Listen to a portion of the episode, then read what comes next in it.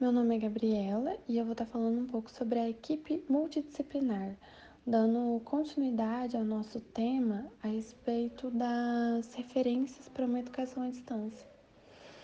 Então, a diversidade de modelos da educação à distância dá origem a diversas formas de organização de seus recursos humanos. Mas, independentemente da organização optada em cada curso, o MEC estabelece a necessidade que exista uma equipe multidisciplinar, composta por três categorias profissionais: o corpo docente, tutores e o corpo técnico administrativo. Então, é um grande equívoco considerar né, que programas à distância é, podem dispensar o trabalho do professor, né? É, nos cursos à distância, ainda mais, os professores veem suas funções se expandirem.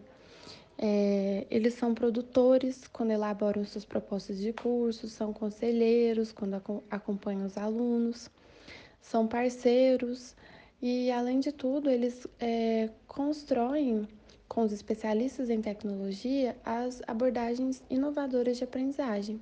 Então, eles são produtores né, é, do material também. É, importantes mudanças acontecem quando os professores decidem trabalhar com tecnologias na educação, né? seja ela presencial ou à distância. É, eles passam a ser aprendizes de novo, aprendizes de diferentes tecnologias, de linguagens e modos de comunicação.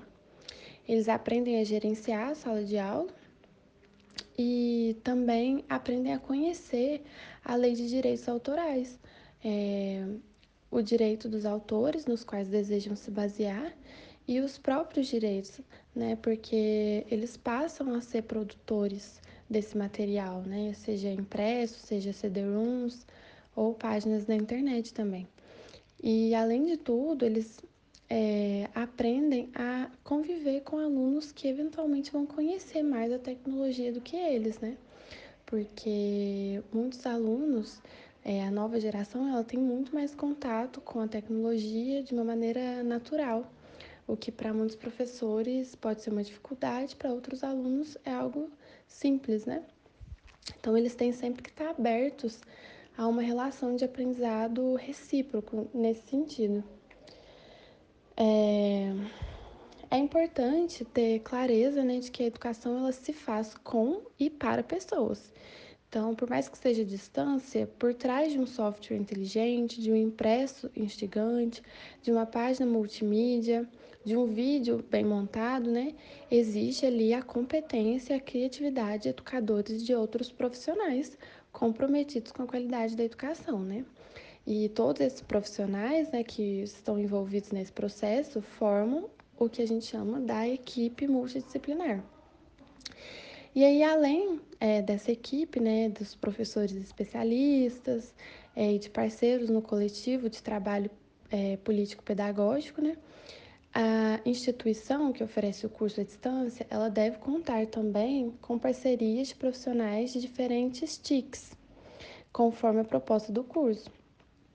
Então, ela também tem que dispor de educadores capazes de estabelecer os fundamentos teóricos do projeto, de selecionar e preparar todo o conteúdo curricular, de articulado a procedimentos e atividades pedagógicas, inclusive interdisciplinares, é, identificar os objetos referentes a competências cognitivas, habilidades e atitudes, definir a bibliografia, videografia, iconografia, audiografia, é, tem que elaborar textos para programas à distância, é, tem que apreciar avaliativamente o material didático antes e depois de ser impresso é, indicando ali se tem alguma correção a ser feita ou aperfeiçoamento, né?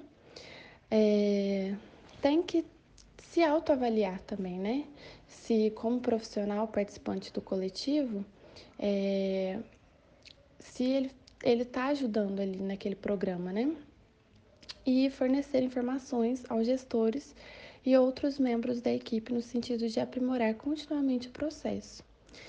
E além de tudo isso, né, o que eu acho que a gente vê sempre como o principal é fazer a comunicação e a interatividade entre professor e aluno, que é o de fundamental importância nesse processo à distância, para o aluno sempre estar se sentindo é, incluso ali na sala de aula, né?